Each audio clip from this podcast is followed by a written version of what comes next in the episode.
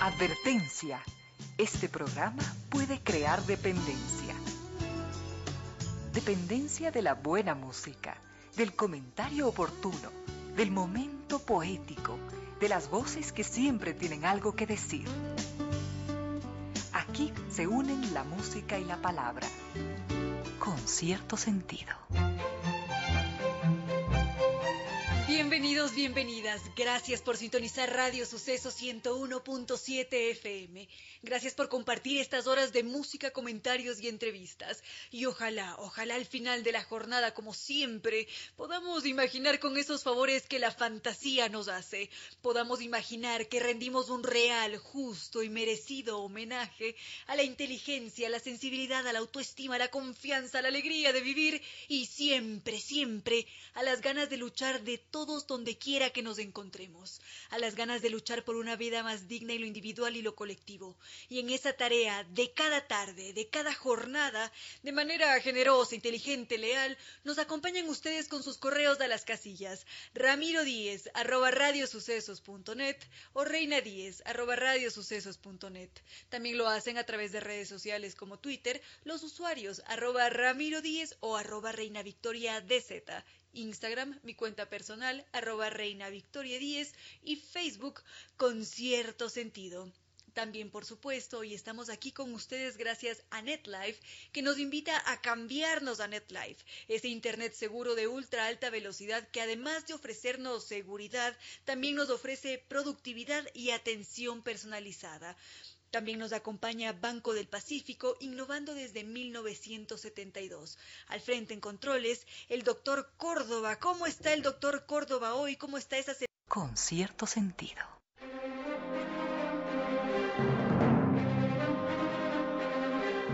Queridos amigos, muchas gracias por mantenerse en contacto con nosotros y también por sumarse a concierto sentido. Por acá veo que hoy se nos suma Ricardo Avilés. Muchas gracias por estar. Gracias a cada uno de ustedes, queridos amigos, que en su sitio de trabajo, quizás en el trayecto que están haciendo en el automóvil, o con los tíos, los primos, los sobrinos, los nietos, están en sintonía. Gracias también por enviarnos sus cálidos mensajes, las sugerencias que justamente, como lo hacemos a diario y en todo momento, estamos revisando. Así que vamos con música antes de continuar con cierto sentido.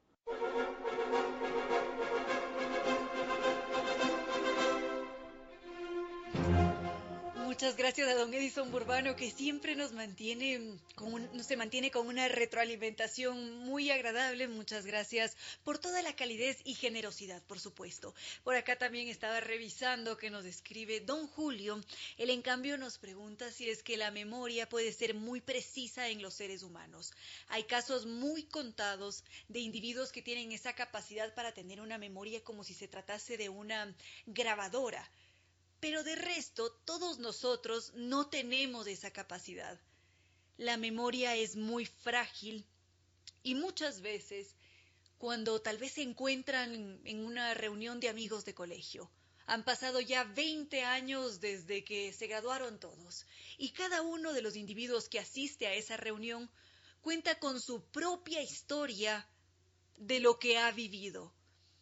Es decir, que cada uno tendrá esas viejas historias de guerra contadas a su manera y con los mismos eventos que recuerda cada uno de esos individuos.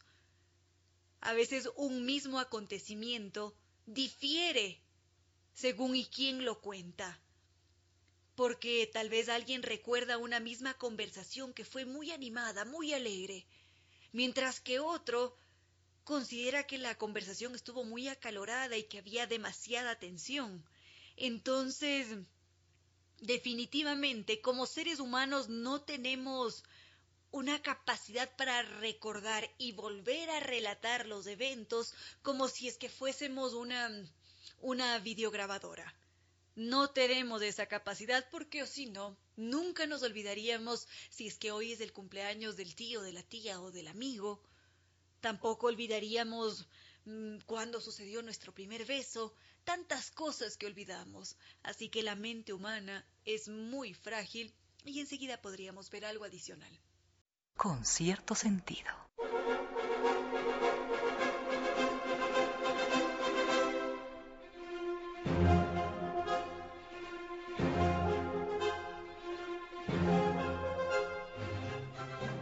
Gracias por todos sus mensajes, queridos amigos. Nos escriben desde la tierra de las flores y las frutas. También nos escribe don Cristian Jiménez, que seguramente estará con su hija Doménica, y don Rafa. Muchas gracias nuevamente por todos sus comentarios.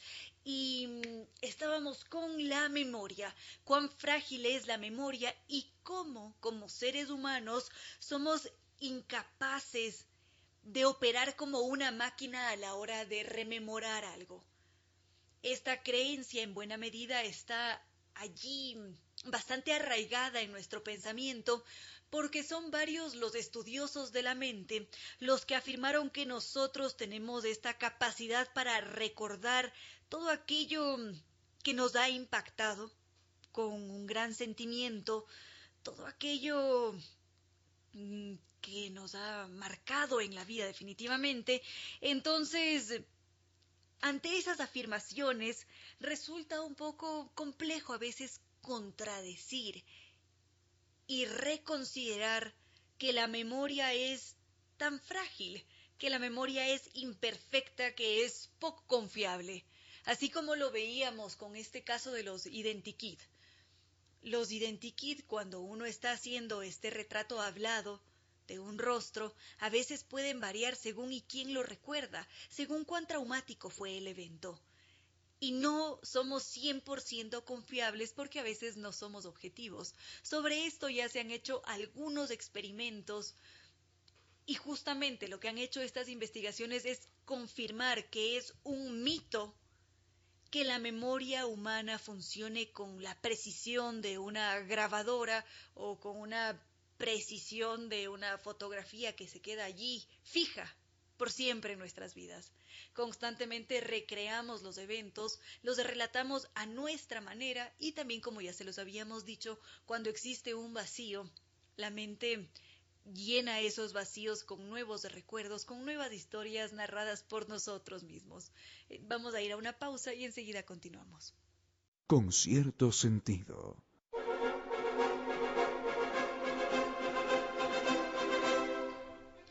Recibimos propuestas desde Portugal y por acá nos preguntan por uno de los discos más emblemáticos de la música contemporánea de todos los tiempos, The Wall de Pink Floyd es uno de esos discos que han marcado la historia, que han marcado a varias generaciones. Varios de nosotros quizás hemos crecido con esta música o tal vez marcó en su determinado momento cuando había agitaciones sociales y es uno de los grandes referentes de nuestras vidas. Pink Floyd es un verdadero disfrute musical, es una verdadera experiencia, así ha sido como ellos lo han concebido, cómo lo han construido y cómo nos lo han entregado. Durante varios años de creación, ellos han logrado mantenerse como esos grandes referentes y, mm, por supuesto, que bajo la sugerencia de don Andy Osejo podríamos conocer algo sobre el material discográfico de The Wall, la pared de Pink Floyd. Con cierto sentido.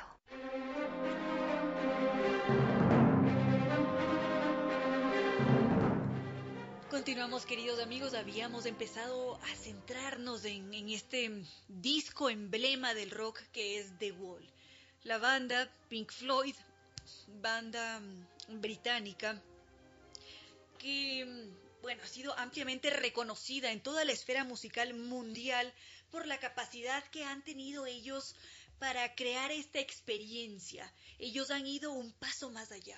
Por supuesto que han logrado conectar los sentimientos, las emociones con cada una de las melodías, han, han, logrado en algunas ocasiones también transmitir estos sentimientos o sensaciones psicodélicas, pero en sí Pink Floyd siempre se ha centrado en lo sonoro. Esa ha sido su prioridad, enseguida lo visual, para poder crear toda una experiencia cuando nosotros escuchamos su música. Es más, en casi todos sus conciertos ellos han estado en el segundo plano, porque lo importante es la melodía y es la narrativa que carga cada una de esas melodías. Hace poco, bueno, hace unos años, cuando estuvo de gira Roger Waters, justamente con, con algunos de los temas musicales que se tocaron con Pink Floyd, él se centró mucho en este aspecto visual de la experiencia. Entonces, todo el escenario era un teatro donde aparecía ese cerdo mm, del sistema volando, donde se derribaba el muro. Y esto siempre ha estado presente en, en las diferentes en los diferentes conciertos que ellos han tenido. Entonces, uno de los datos importantísimos de esta banda que nos pueden ayudar a, a identificarlos fácilmente es esta experiencia sonora y visual, en donde la melodía es el todo.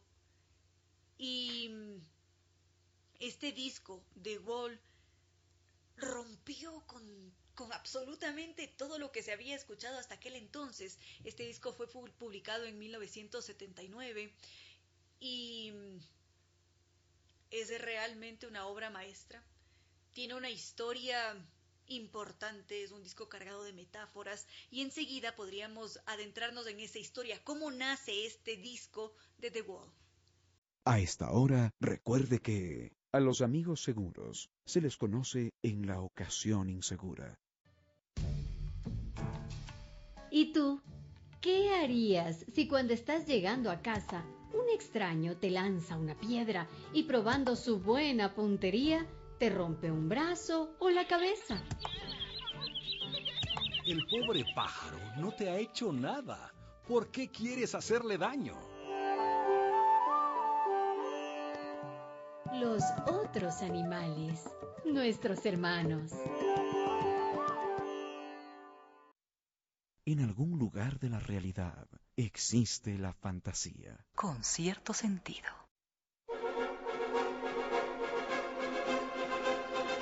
Continuamos sumando nuevos amigos con cierto sentido. Hoy nos escribe desde Guayaquil don Noris Valareso.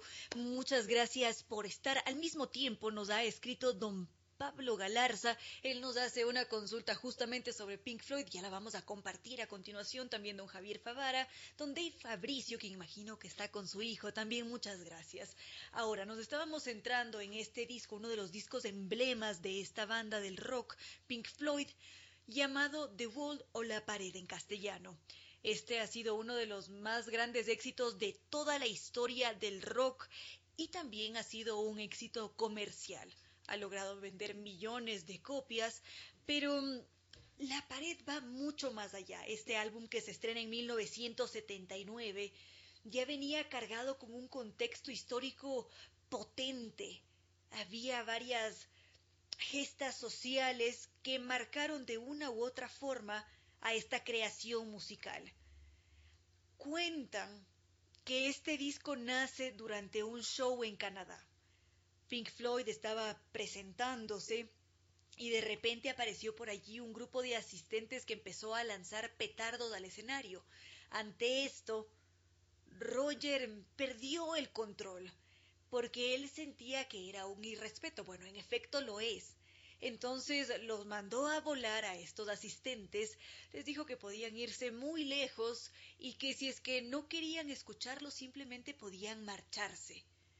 Esto generó mucha tensión también en el grupo porque estaban a punto de tocar un tema musical acústico bastante suave, se generó todo este malestar y finalmente tuvieron que cancelar el concierto. Pero a partir de ese evento, Roger Waters empieza a tener una epifanía.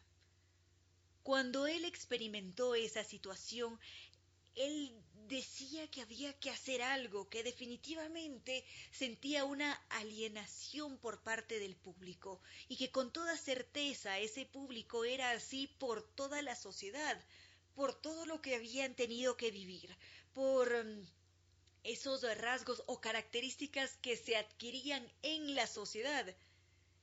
Entonces, fue así como él genera esta idea inicial para crear una pared. Y era una pared que estaba construida con ladrillos, evidentemente, y esos ladrillos tenían un significado, cada uno de ellos que alimentaba a esa pared era un elemento importantísimo porque era un reflejo de la sociedad y de la vida misma de Roger Waters. Enseguida podríamos ver cuáles son esas metáforas que se esconden tras esos ladrillos con cierto sentido. Habíamos empezado a conocer cómo se dio la creación de uno de los discos más emblemáticos de todos los tiempos. Es más, la música que hemos venido escuchando justamente es de Pink Floyd mm, son artistas que pueden ser identificados con mucha facilidad, tienen un estilo muy peculiar en sus composiciones. Justamente nos decía Don Andy que una de sus grandes inspiraciones para tocar la guitarra fue David Gilmour, el guitarrista. Y claro, tienen unas composiciones que a veces se salen de los esquemas, pero justamente por eso logran cautivarnos. Ahora, decíamos que esta este álbum, The Wall, La Pared, ha sido una creación magistral y ha sido catalogada como tal por varios críticos. Parte de la experiencia que tiene Roger Waters, por todo lo que él ha vivido, sufrido en su vida y también por lo que ve que sucede en la sociedad. De allí que él haya imaginado o que se haya apropiado de esta idea de la pared, de un muro que nos separa los unos a los otros o de un muro que ha sido construido quizás con la sobreprotección materna o con el fracaso sentimental o con la violencia que se da dentro del hogar y también en las sociedades. Entonces, como ya lo decíamos, De Gaulle es una metáfora sobre la sociedad, sobre la vida. En sí, este disco lo que hace, que también ha sido llevado al cine, De Gaulle tiene su, su respectivo largometraje, y en sí lo que hacen es contarnos la historia de esta estrella del rock, de Pink, que es una estrella que ha decidido aislarse de la sociedad. Justamente este artista está traumatizado por la muerte del padre, tiene allí ese vacío enorme. Por otra parte, carga con el trauma de haber sobrevivido la Segunda Guerra Mundial. Al mismo tiempo, la madre es sobreprotectora y siente que le cortan las cadenas también sufre abuso por parte de los profesores de todas las instituciones de poder. Y de alguna manera, Pink, esa estrella del rock, siente que está perdiendo la cordura. De alguna manera, siente que es la sociedad la que lo está enfermando y que la única alternativa que le queda es desinteresarse por ese sistema, sentir que es algo por allá muy apartado y que lo mejor es estar solo, aislado de todo aquello que él considera que está acabando con su ser y sobre todo con su cordura. A esto, a toda esta inspiración, a toda esta creación de metáforas, se suman las lecturas que realizaron los autores de estos, los, los integrantes de esta banda Pink Floyd, porque justamente ellos tenían como grandes referentes a Kafka, con su proceso. Es más, de Wall, el último tema musical es del juicio. Allí ya podemos encontrar una resonancia de ese proceso de Kafka. También se, se inspiran en Un Mundo Feliz de Huxley, se inspiran en 1984 de Orwell. Entonces, como podemos darnos cuenta, La pared de Wall es una creación extraordinaria porque va mucho más allá de quedarse en la melodía y nos traen toda una historia muy dolorosa en la que retratan a la sociedad con todas sus angustias, con todas sus penas humanas. Y básicamente lo que ha hecho la pared con el tiempo es convertirse en un verdadero himno. Principalmente ha sido el emblema de protestas estudiantiles, de sociedades que han querido derribar los muros, solamente tendríamos que remitirnos a la caída del muro de Berlín donde Pink Floyd tuvo un gran papel. Entonces, la historia de Pink ha servido para retratar, sí, la vida de Roger Waters, uno de sus creadores, el principal, y también para retratarnos a nosotros como seres humanos. Enseguida podríamos ver otros datos adicionales, queridos amigos. Con cierto sentido.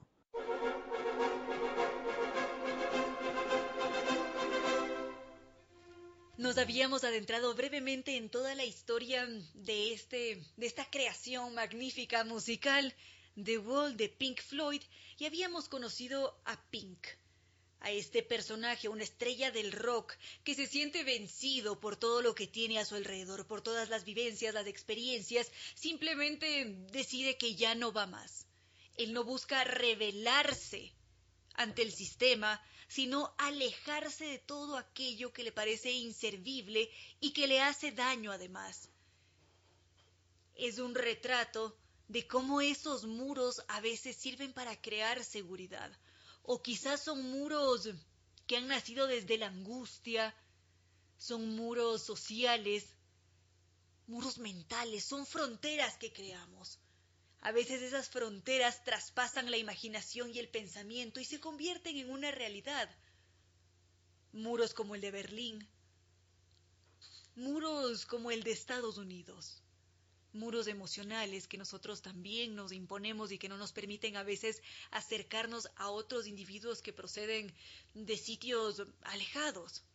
Cada uno de nosotros, en función de nuestras propias experiencias, ha creado sus propios muros, con ladrillos de dolor, a veces con ladrillos de miedo, de ansias, y mm, uno de los elementos más importantes de toda esta metáfora que ha sido creada por esta banda británica es que los muros pueden ser derribados. Esos muros pueden caer. Todo un grupo puede unirse y clamar.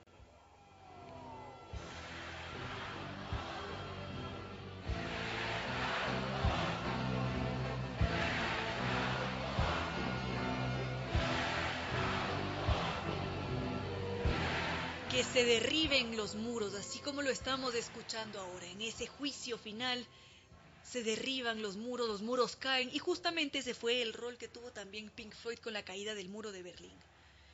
Ellos justamente llamaron a varios otros artistas como Scorpions a unirse, a tocar música para definitivamente eliminar esas fronteras, esos muros que han existido.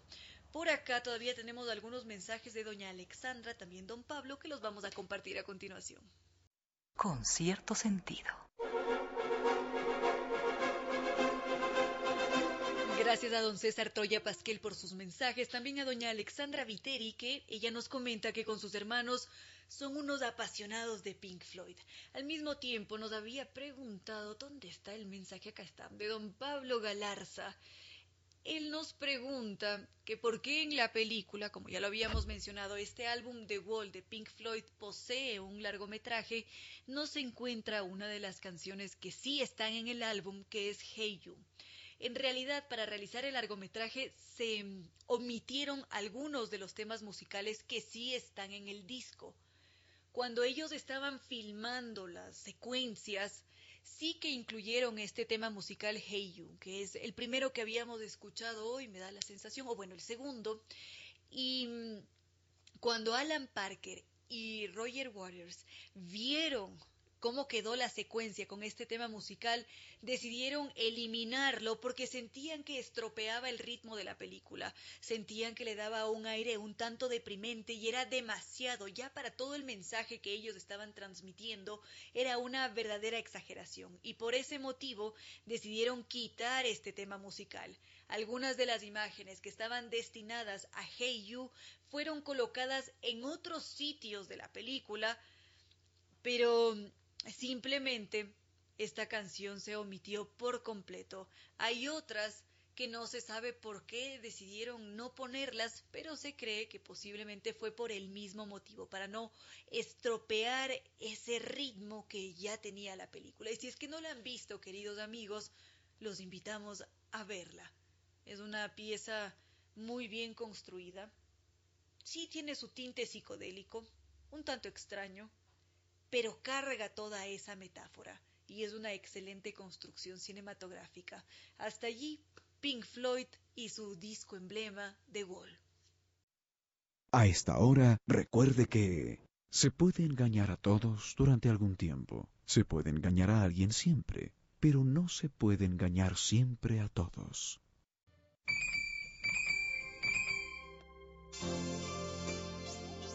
El universo cabe en la gota que tiembla sobre un tallo de luz. En pocas palabras, la poesía dijo,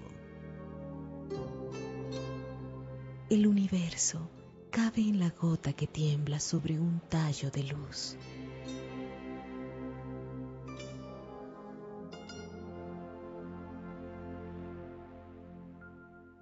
Con cierto sentido.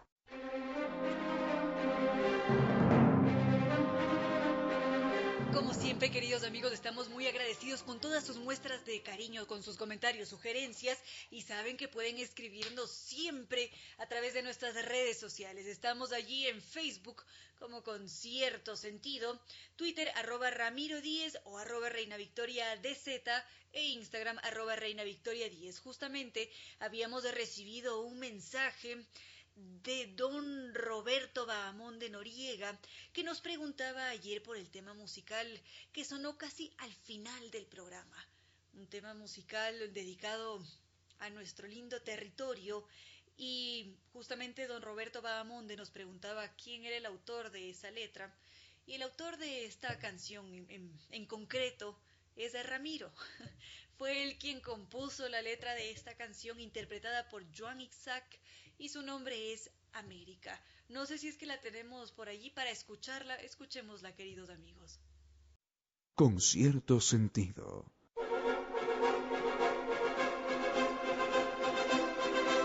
Hemos sufrido por acá un lapsus brutus.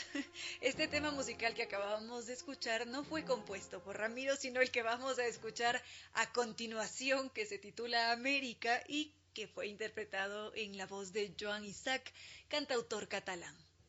A esta hora, recuerde que, con el paso de los días, los pequeños hábitos se vuelven grandes tiranías.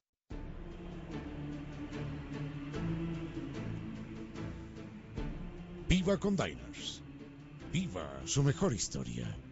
Aquí en Sucesos, un día como hoy. Con el auspicio de Diners Club, tu mundo sin límites. Hubo un abogado que, por suerte, no quiso ejercer su oficio y se dedicó a tareas diferentes. Su sueño era ser escritor. Al principio no resultó nada fácil y fracasó una y otra vez. Presentó su primera obra a un editor y fue rechazado, y luego a un segundo y así visitó un total de 16. Fueron 16 mofas, 16 puertas cerradas en su cara, y cada uno le dijo más o menos lo mismo. ¿A quién pueden interesarle sus historias, don Julio? ¿Y quién va a disfrutar de sus fantasías? Don Julio, que había renunciado a ser abogado, no renunció, sin embargo, a ser escritor. Al final su obra fue aceptada y la primera edición lo remontó como un globo a las alturas de la fama y el reconocimiento. La obra se llamaba Cinco Semanas en Globo. El autor, Julio Verne un hombre que a lo largo de su vida apenas había viajado pocos kilómetros más allá de su lugar de nacimiento. No obstante, con su talento, nos llevó al centro de la Tierra, nos permitió darle la vuelta al mundo, ir a la Luna y conocer el fondo de los mares desde un submarino. Y mil aventuras más que escribió atrincherado en su quietud. En los últimos 17 años de su vida, Verne escribió 13 novelas, casi sin salir de su cuarto atiborrado de libros y papeles. Por primera vez se unieron el talento de la imaginación con la alegría de la ciencia, y el gran público de todas las edades tuvo acceso a la literatura de anticipación. Y Julio Verne, el gran creador, estaba desapareciendo un día como hoy, 24 de marzo de 1905 Quizás emprendió un viaje en globo a lo largo de la eternidad y de la nada. Pero con nosotros quedan, por suerte, sus libros para seguir soñando.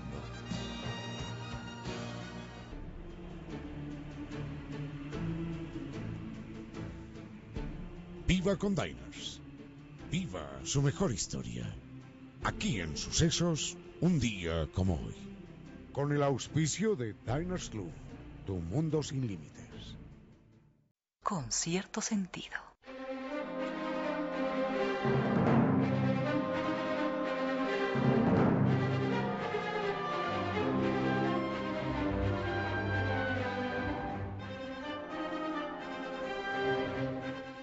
Queridos amigos, aquí estamos convencidos que cada uno de nosotros desde su posición hace un enorme esfuerzo para poder em, dejar su huella en este planeta Y cada uno de nosotros lo hace a su manera, desde sus posibilidades, quizás eh, desde el arte, quizás eh, desde la historia, desde la comunicación.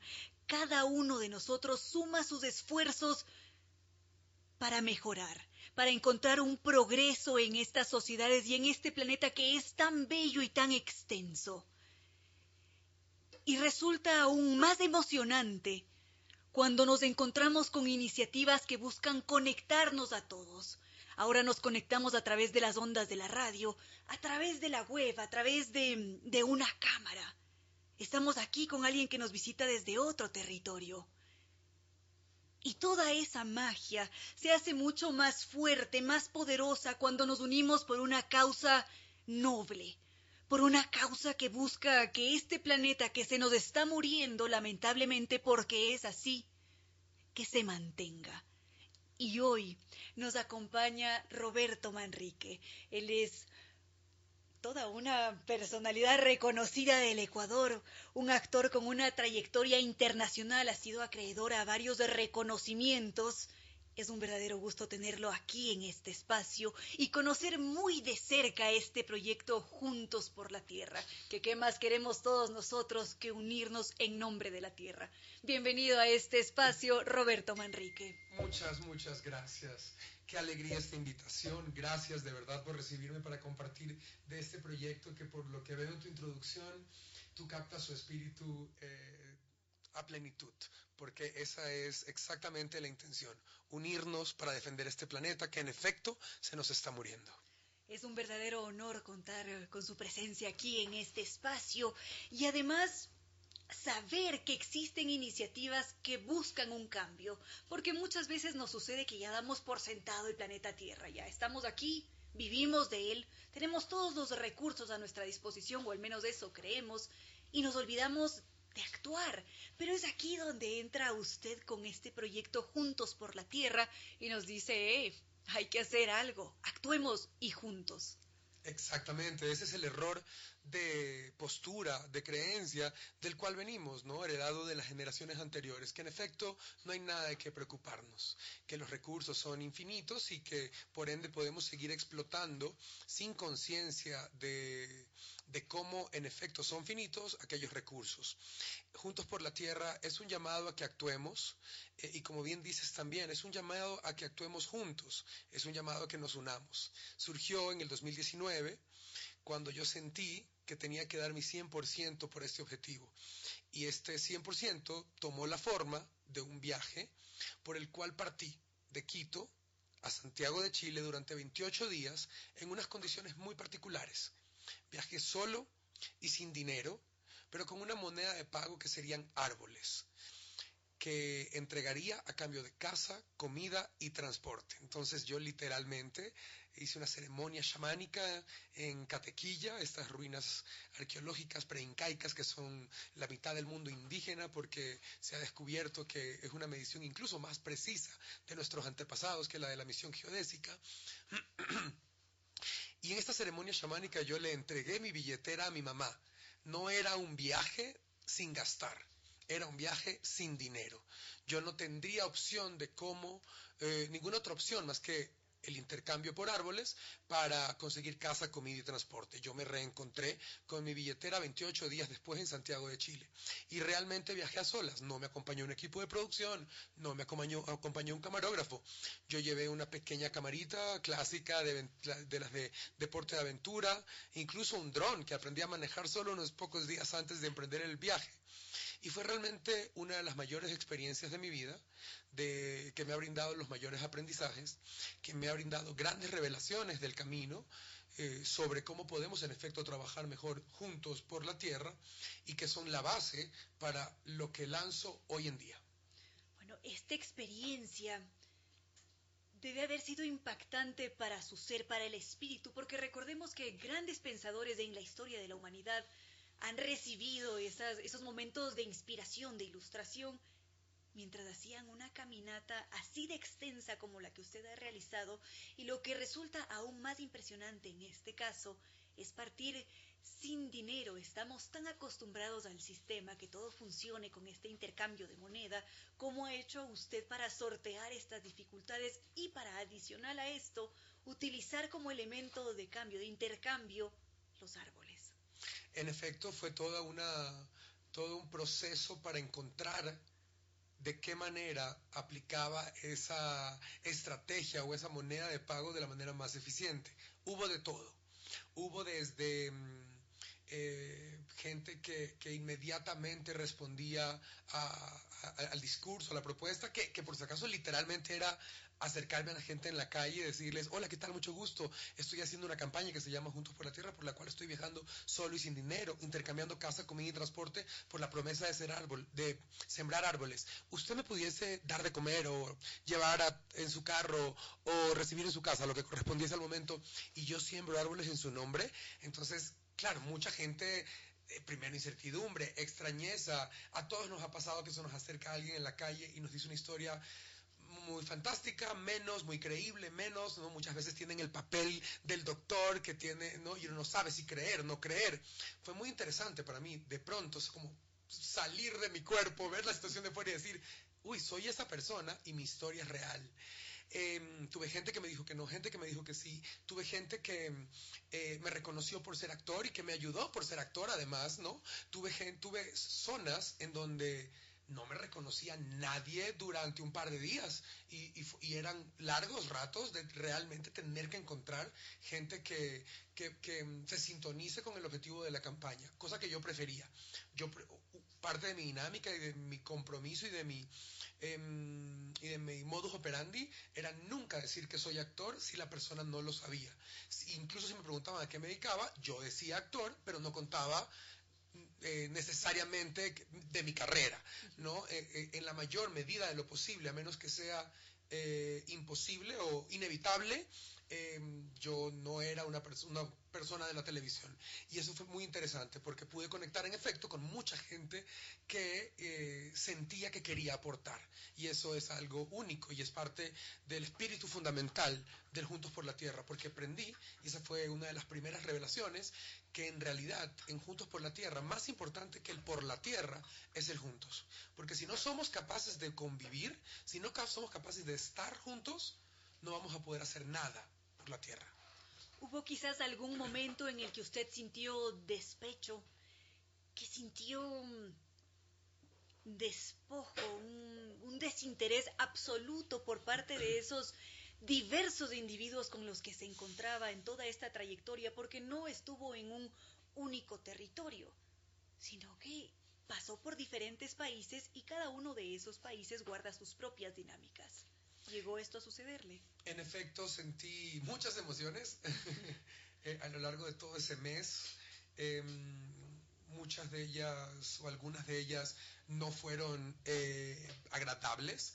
Eh, por fortuna, el rechazo o, o, la energía, digamos, negativa o pesada realmente fue la excepción alguna vez, tengo una historia donde me trepé un vehículo que me estaba llevando y me pidió un vehículo bastante em, cómodo y, no era un, vehículo que esté, digamos que, cuyo dueño luzca necesidades, pero en efecto eh, pedía eh, un aporte por avanzarme y cuando expliqué la campaña se molestó y me llevó igual, pero fue un viaje incómodo. Pero realmente historias como esas, te digo, o sea, la excepción con lo que me sobre todo encontré fue eh, corazones que querían ayudar. Sin embargo, de los momentos más dolorosos eh, y sin duda el momento de mayor frustración de no tener dinero fue, cuando encontré un perro herido, muy herido, muy, muy, muy herido, con una herida, no voy a describir para no causar una imagen tan terrible en los oyentes, pero, pero de verdad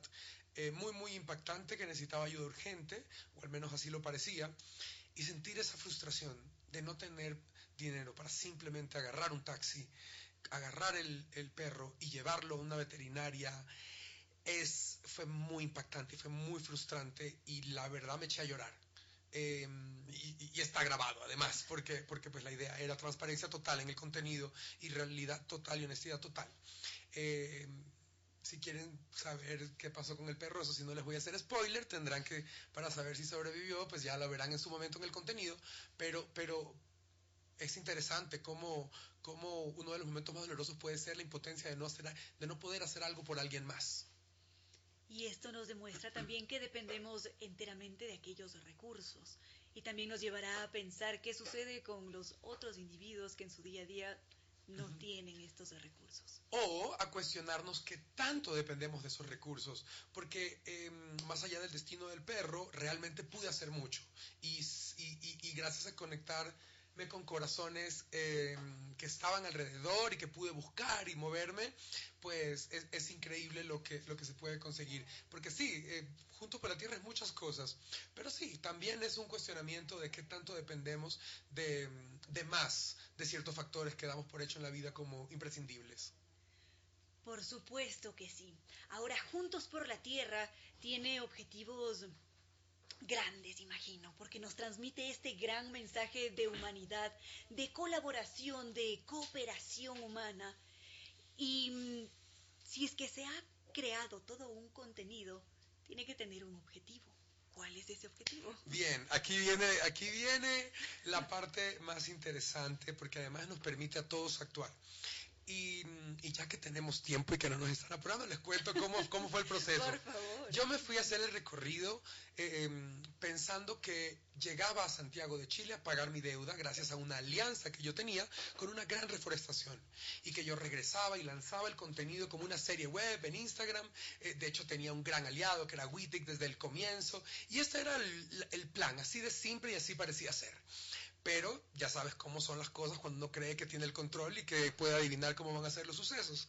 Cuando estaba por llegar, me escribe mi productora, que era la única persona con la que yo estuve en contacto porque viajé con un número nuevo que no tenía ni mi familia para estar totalmente inmerso en la experiencia.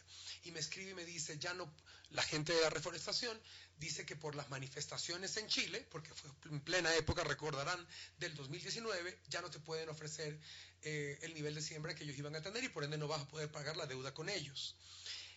Así que yo llegué a Chile con una deuda de 33.494 árboles por sembrar. En este momento sigo teniendo una deuda de 33.494 árboles por sembrar. Mi plan, en este momento, la transición, la mutación, la transmutación que ha hecho el proyecto, es que he encontrado una fórmula para pagar mi deuda con la ayuda de todos ustedes. En efecto, a partir del 4 de abril, la gente va a poder ver la serie sobre Juntos por la Tierra, Revelaciones del Camino, en donde en efecto verán los mayores aprendizajes que tuve en la travesía. Para verla, eh, que será de forma completamente gratuita. Lo único que tienen que hacer es ir a juntosporlatierra.com, seguir los pasos, que son súper fáciles, registrarse, compartir en sus historias, taguearnos y automáticamente, gracias a una alianza con los puntos de reciclaje Gira, se sembrará un árbol en su nombre y se descontará uno de mi deuda. Tenemos hasta 50.000 árboles por sembrar. Y si esto no es suficiente motivación, Además, automáticamente todos los que sigan esos pasos no solo sembrarán un árbol, me ayudarán a que se descuente uno de mi deuda, tendrán una increíble serie por ver, sino que además automáticamente estarán concursando por ocho cruceros a Galápagos, cuatro hospedajes a Galápagos en un hotel maravilloso, cuatro hospedajes en Mashpee Lodge, en Casa Gangotena y si nos está escuchando alguien del exterior, puedes concursar desde cualquier parte de Latinoamérica porque además tenemos 12 pasajes eh, para llevar a la gente desde sus países en Latinoamérica a Galápagos. Y todos estos ah, viajes además son carbono neutro, es decir, que se ha medido y compensado su impacto ambiental.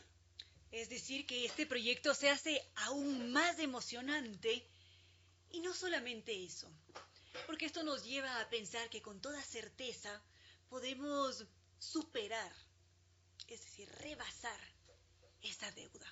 No vamos a pagar únicamente 34 mil árboles.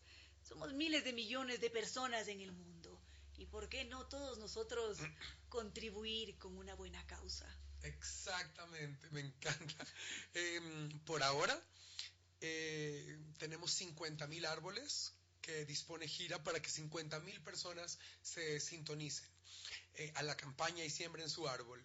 Eh, sin embargo, en efecto, yo estoy moviendo otros eh, recursos y contactos para ver si más empresas se suman y ponen a disposición un mayor número de árboles para, para, para, en efecto convocar más gente a lo largo de todo el continente.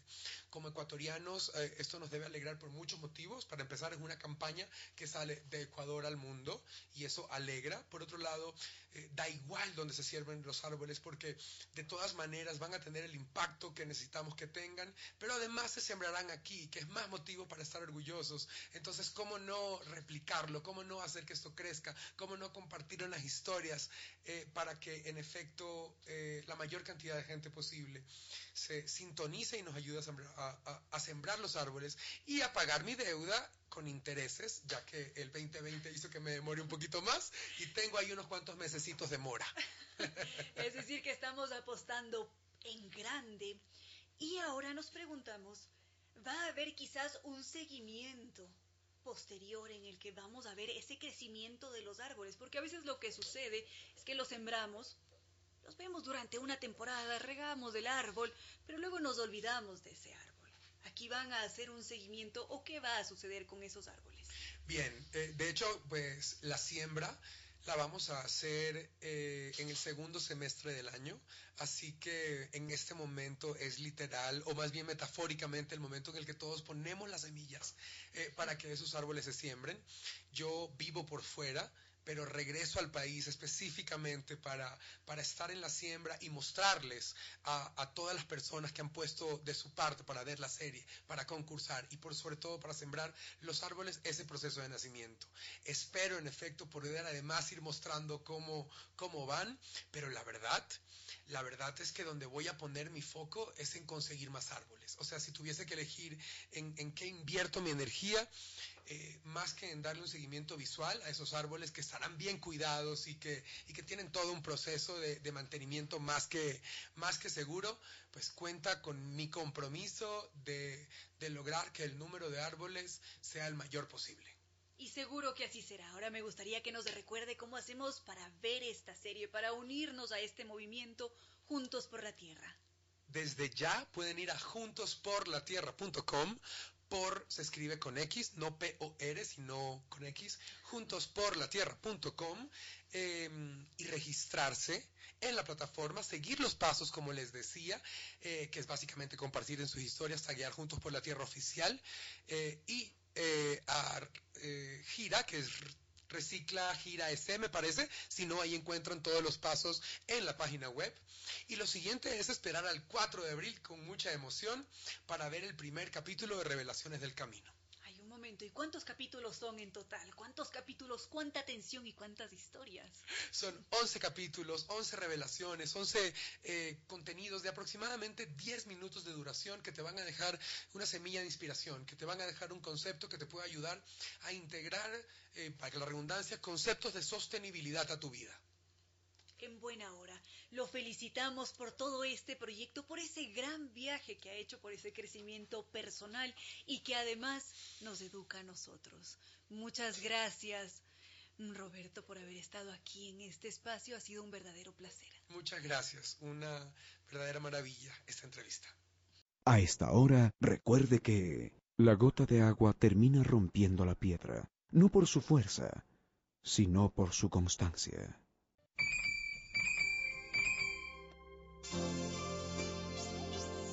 El sol calienta la dulce pereza de las flores silvestres. En pocas palabras, la poesía dijo, El sol calienta la dulce pereza de las flores silvestres.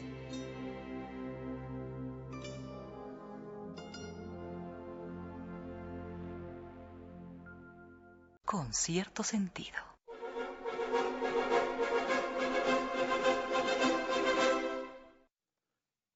¿Desde cuándo existe el psicoanálisis? Ay, esta es una pregunta complicada. Es muy difícil de decir porque, aunque en el año de 1900 se publica la obra de Sigmund Freud, la, bueno, la obra más importante de Sigmund Freud, de acuerdo con él y de acuerdo con los críticos, una obra que se llama La interpretación de los sueños, y que es de alguna manera el golpetazo, la bomba sobre esa nueva manera de entender la psiquis humana, aunque se publica en 1900 esta obra, hay que entender que las obras previas de, de Sigmund Freud hacen parte también de toda esta nueva disciplina, que es eh, el psicoanálisis.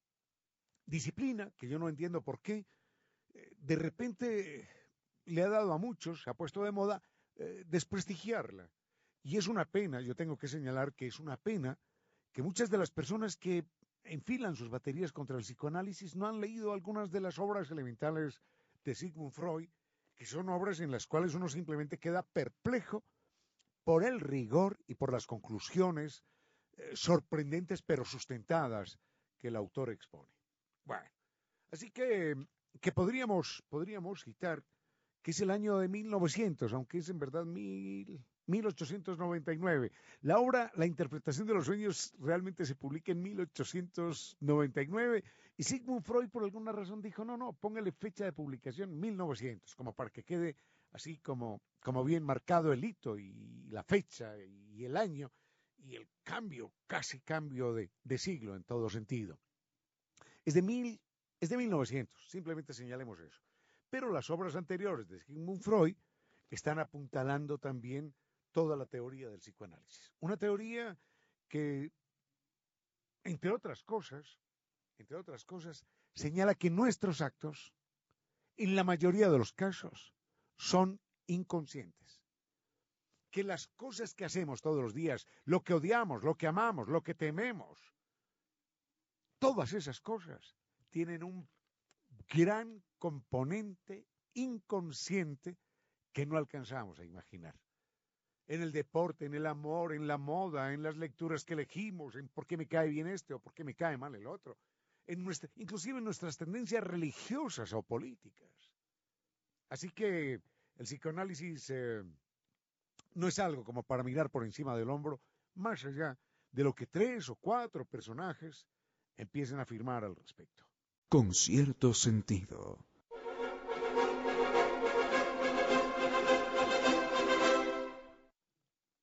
Una nota ahora sí pequeñita, pequeñita acerca de mm, acerca del psicoanálisis y es simplemente una curiosidad de carácter histórico. Bueno, ni tanto, ¿eh?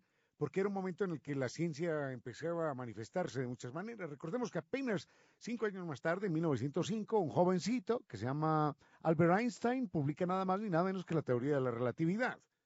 Ese año, ese año, Albert Einstein eh, publica dos, dos artículos, tiene, tiene en ese momento 25, 26 años, y dicen que, lamentablemente uno no entiende nada de esto, dicen que Einstein publica dos artículos y que cualquiera de los dos artículos que publicó, a los 25 o 26 años, cualquiera de los dos artículos que publicó, le habrían merecido el premio Nobel de Física. Cualquiera de los dos. Y tenía eso, 25 años, 26 sin cumplir. Ese, esa es una época extraordinaria en la historia de la humanidad. Y empieza Picasso a pintar sus locuras verdaderamente maravillosas. El mundo empieza a conmoverse. Así que mm, no es casual que hubiera parecido un personaje, no sé si era holandés o belga, creo que era holandés, un tipo extraordinariamente honesto, maravillosamente honesto, un científico al que habría que hacerle un monumento en muchas partes del mundo. Él se llama Hugo, Hugo de Vries, y lo estoy recordando sinceramente, no sé por qué, quizás porque es importante recordar a alguien honesto. Hugo de Vries, y esta historia la leí en un libro que se llama Historia Intelectual del siglo XX, de un autor que se llama Peter Watson, un libro que recomiendo con los ojos cerrados. Él cuenta que Hugo de Vries, en el año 1900, 1901 por allá, publica toda la teoría de la genética. Y esto es el gran descubrimiento en ese momento. Y enseguida, al poco tiempo de que él recibe honores y reconocimientos, él dice, un momento, por favor, un momento, que me acabo de dar cuenta de algo. En resumidas cuentas, yo estaba descubriendo el agua tibia. Porque todo lo que yo he descubierto, todo lo que yo he dicho, todo lo que he planteado como extraordinariamente revolucionario en términos de la genética, ya lo había planteado un curita llamado Mendel. Así que yo, gracias por todos los honores, yo no he descubierto nada. Los honores son para ese curita Mendel Y yo, nada de nada, aplausos para el caballero, dijo Hugo de Bries, cuando habría podido quedarse tan tranquilo, tan callado, tan, tan encumbrado en su egolatría. Con cierto sentido.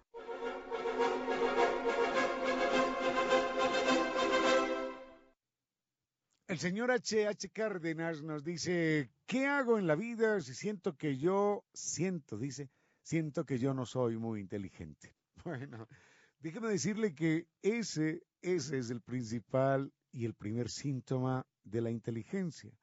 Generalmente los seres humanos nos, nos quejamos de no tener buena memoria. Hoy no tengo memoria, no tengo memoria, como si eso fuera algo positivo y hasta a veces nos ufanamos de, de no tener buena memoria.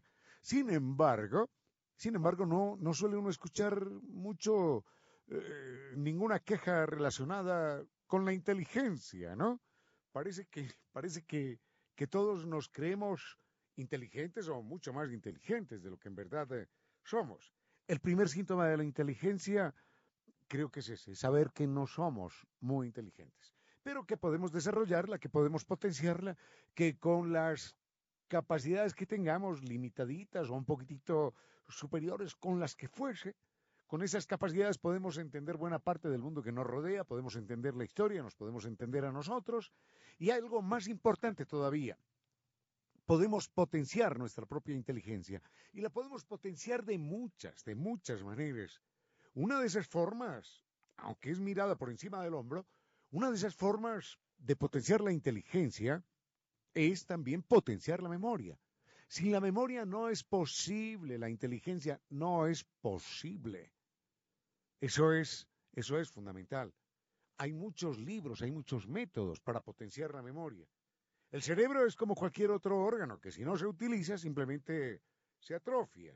Y el cerebro se va retroalimentando de una manera prodigiosa. Lo bonito del cerebro, lo hemos dicho en algunas otras ocasiones, es que eh, maneja unas leyes distintas a las, a las, a las del mundo externo. En el mundo externo, si uno tiene un cuarto cualquiera y empieza a colocar cosas y cosas en ese cuarto, hay un momento en el que ya no cabe más y, y, no, no, no, no hay nada más que hacer. Copada la capacidad y se acabó, se finito.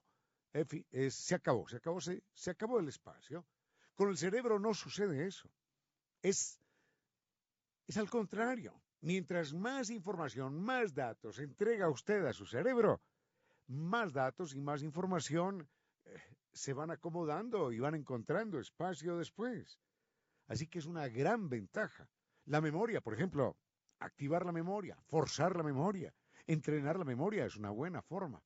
El análisis, la capacidad de raciocinio es también otra, eh, forma de activar eh, la inteligencia, activar la atención, aprender otro idioma, resolver crucigramas, aprender a jugar ajedrez, aprender a pintar. Cualquier cosa que aprendamos está generando nuevas posibilidades de, de conexión entre las neuronas, lo que llaman la sinapsis. Así que, que hay que potenciar todas las inteligencias que podamos, la música, el deporte, eh, el sentido de la vida, el sentido estético, la capacidad matemática, intentar intentar, por ejemplo, cuando usted vaya conduciendo, ve un auto con cuatro números en la placa, eh, ¿cuánto suman los dos primeros más los dos últimos? Hágalo mentalmente. O sume esos cuatro números con los otros cuatro del carro siguiente. Y así hasta que se equivoque, no importa, no importa. Pero hacer este ejercicio todos los días, en cualquier momento, con otras cosas distintas. Esto, esto es importante. Así que eso de que siento que no soy muy inteligente es un primer síntoma de inteligencia. A esta hora, recuerde que no es prudente hablar con la boca llena, ni con la cabeza vacía.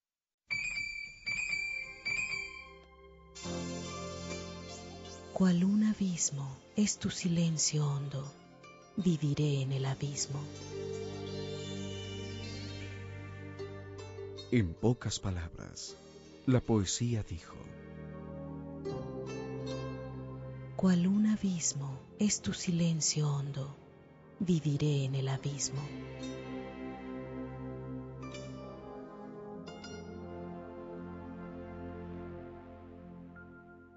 con cierto sentido.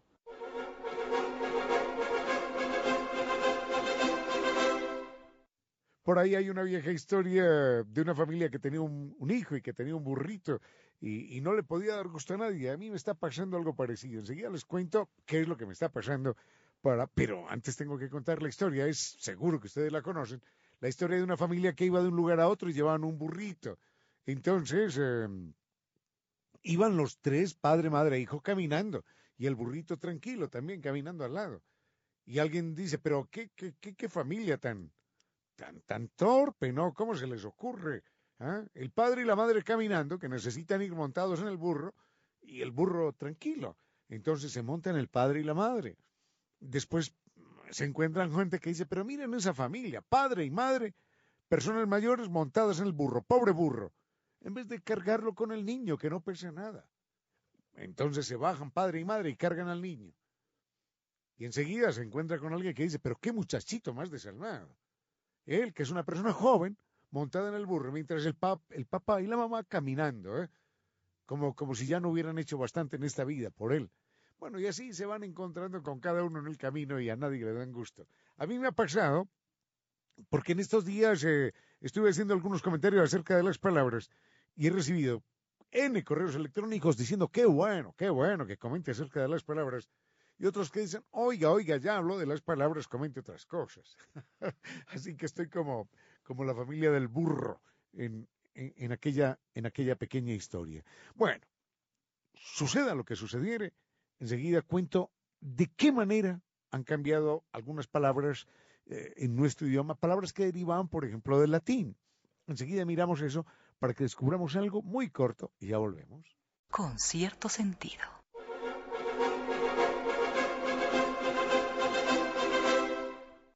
Hace algunos días hablábamos acerca de la evolución de las palabras y entonces, para cerrar ese tema durante una temporada, hago este pequeño comentario. Si nos damos cuenta, en el latín, las palabras terminaban, las palabras que terminaban en la letra E, mm, pasaron al idioma castellano eliminando la letra E del final. En latín decíamos mare, mare nostrum, por ejemplo pero en castellano nos eliminamos esa mare y terminamos en mar, nada más, decimos el mar. Decíamos sole, oh sole mío, como dicen en italiano todavía, en castellano no decimos sole, sino sole. ¿Se dan cuenta? Terminamos eliminando la última E. Pane, del pan que comemos, el pane lo convertimos en el pan. Pero si la letra E en el latín estaba protegida por dos consonantes, esa letra permanecía. Entonces decimos puente y no decimos puente. Decimos orbe y no decimos orb. Decimos norte, la R y la T protegen a la E. Decimos norte, no nort. Decimos deporte, no deport. ¿Se dan cuenta? Si está protegida la letra E por, la, por dos consonantes, se mantiene. Consorte o suerte. Mientras que en otras lenguas esto, esto se, ha, se ha eliminado, la letra E se ha eliminado, en el francés, por ejemplo, también. Así que en el castellano, si la letra E estaba protegida por dos consonantes, como en deporte, norte, puente, eh, consorte, suerte, la letra S se, se, mantenía. Simplemente para hablar un poquitito acerca de la evolución de las palabras y ahí sí dejamos el tema durante una temporada. Con cierto sentido.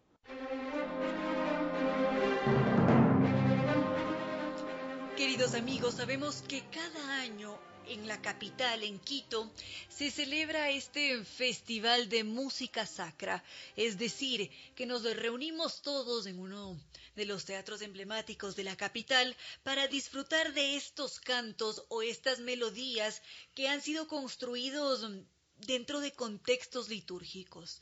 Y justamente hoy nos acompaña Freddy Moreno. Él es productor y director musical por más de 30 años, tiene estudios en dirección musical sinfónica, ha participado en varios encuentros y festivales alrededor del mundo y justamente Hoy nos acompaña como el actual director artístico ejecutivo de la Fundación Teatro Nacional Sucre para presentarnos este Festival de Música Sacra. Bienvenido a este espacio, Freddy Moreno. Muchas gracias por la invitación, gustoso pues para contarles de toda nuestra agenda, en especial de este festival, como lo mencionó usted, de música sacra de Quito. Muchas gracias por estar acá. Ahora, este festival de música sacra se encuentra ya en la... ¿Qué número de edición? Número 19. Es la, sí, la edición número 19. El, año pasado, eh, por el confinamiento, no logramos realizarlo. Teníamos ya todo listo a punto y bueno, como es de conocimiento general, eh, la Semana Santa fue luego del confinamiento. Uh, pero nosotros eh, este año pues decidimos realizarlo con todos los, eh, los cuidados eh, y teniendo en cuenta algunas cosas de bioseguridad que obviamente tenemos que tenerlas presentes. Es la edición número 19. Muy bien esto. Ahora este festival de música sacra ya empezó desde este 20 de marzo y corre hasta el 2 de abril. ¿Cuáles son esos programas que están preparados para estos días a venir? Sí, eh, arrancamos el día sábado con la apertura, el sábado 20. Eh, la modalidad que estamos aplicando es de presencial en el Teatro Sucre eh, y, y, transmitido vía virtual desde algunos sitios patrimoniales como iglesias y museos de, de Quito. Eh, el día de hoy, por ejemplo, estamos ya a minutos de arrancar nuestro nuestro programa eh, con la esta puesta en escena de la guitarra de bota a pocos minutos, a las 18 horas, les invitamos a las personas que puedan llegar todavía eh, hasta llenar el aforo presencial del Teatro Sucre, eh, que son 230 personas.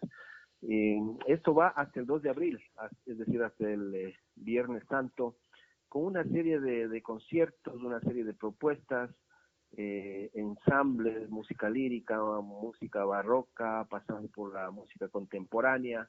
Es decir, hemos tratado de conjugar en este festival pues una variedad, eh, porque sabemos que el público de Quito ha disfrutado por muchos años de este festival. No podríamos dejar de hacerlo, eh, con las limitaciones obviamente que la pandemia nos ha puesto, pero estamos para ofrecerles este trabajo.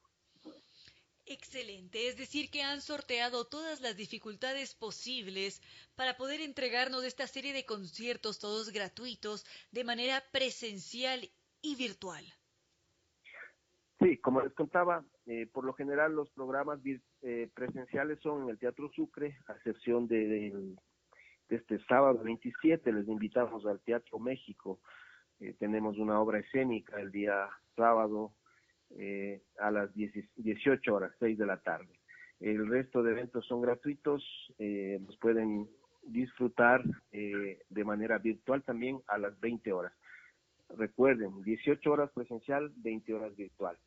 ¿Cómo nos pueden eh, buscar? En las redes sociales de la Fundación Teatro Sucre, Facebook, Twitter y demás, página web también.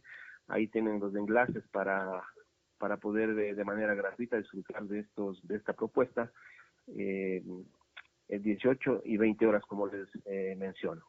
En caso de que quisiéramos asistir a uno de estos conciertos de forma presencial, ¿qué es lo que tendríamos que hacer? ¿Cuáles son esos pasos a seguir? Eh, la agenda está toda en la página web. Ustedes eh, selecciona el, evento de su interés. Como les cuento, a pocos minutos estamos ya de empezar un, un evento en el Teatro Sucre. El día de mañana es solamente virtual. El día viernes tenemos un ensamble muy lindísimo, el señor Maniquí, por ejemplo. Este es presencial en el Teatro Sucre. Solamente tienen que asistir con unos minutos de anticipación. El evento empieza a las 18 horas. Les eh, pedimos que estén unos 20, 30 minutos antes para que entren con total comodidad eh, hasta llenar el aforo. Excelente. Ahora, en total son 18 conciertos. ¿Cuál es el objetivo de cada uno de estos conciertos para celebrar a la música sacra?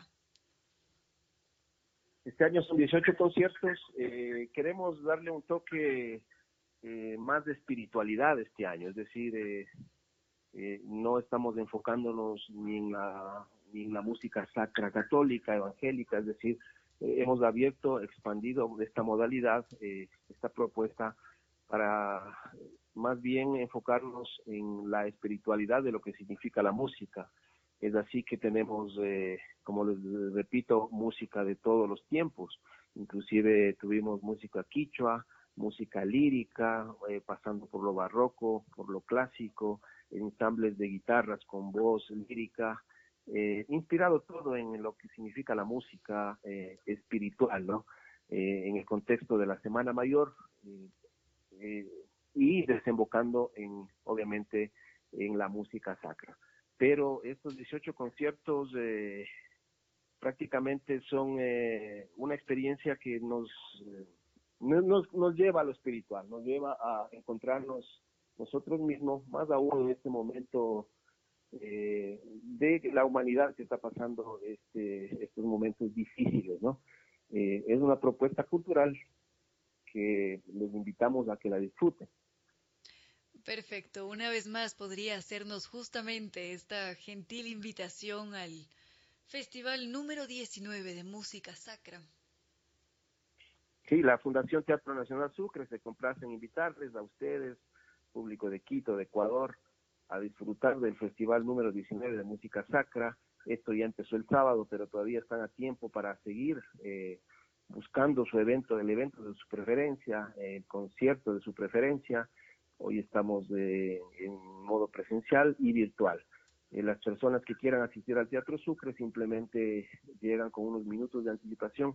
Todos los eventos presenciales son a las 6 de la tarde y los eventos virtuales son a las 8 de la noche, 20 horas.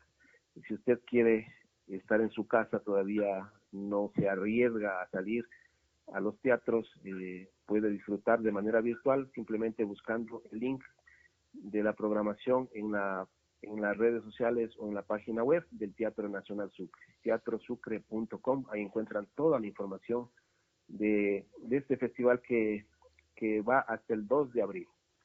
Perfecto. Agradecemos mucho su presencia en este espacio, Freddy Moreno. Muy amables a ustedes, muchas gracias. Con cierto sentido.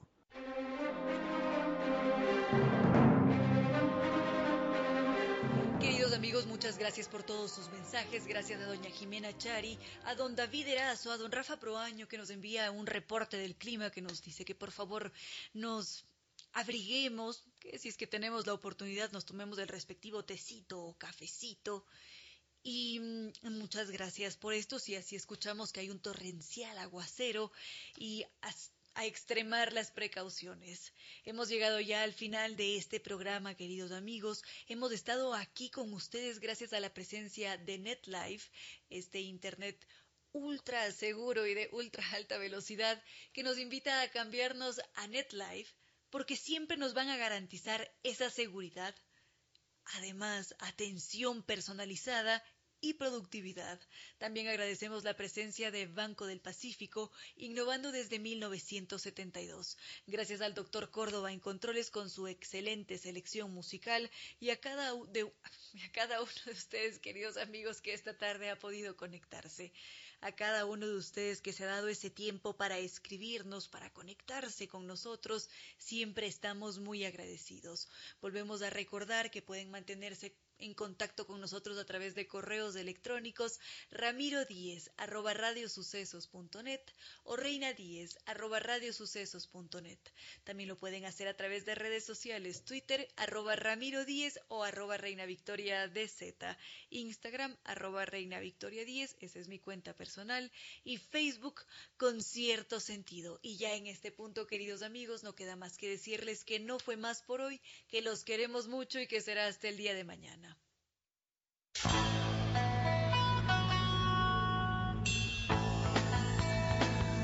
Como dicen es cierto que en la vida no hay casualidades, piense, ¿por qué escuchó usted este programa? Tal vez escuchó aquello que necesitaba o tuvo la sospecha de esa luz dentro de su propio ser. Una gota de agua, un corazón que late, una semilla en su memoria, un remanso en medio de sus prisas, una voz que aliente su esperanza, una pluma para sus alas. Algo de eso hemos querido ser. Aquí, en concierto sentido, con Ramiro Díez. Y Reina Victoria Díez.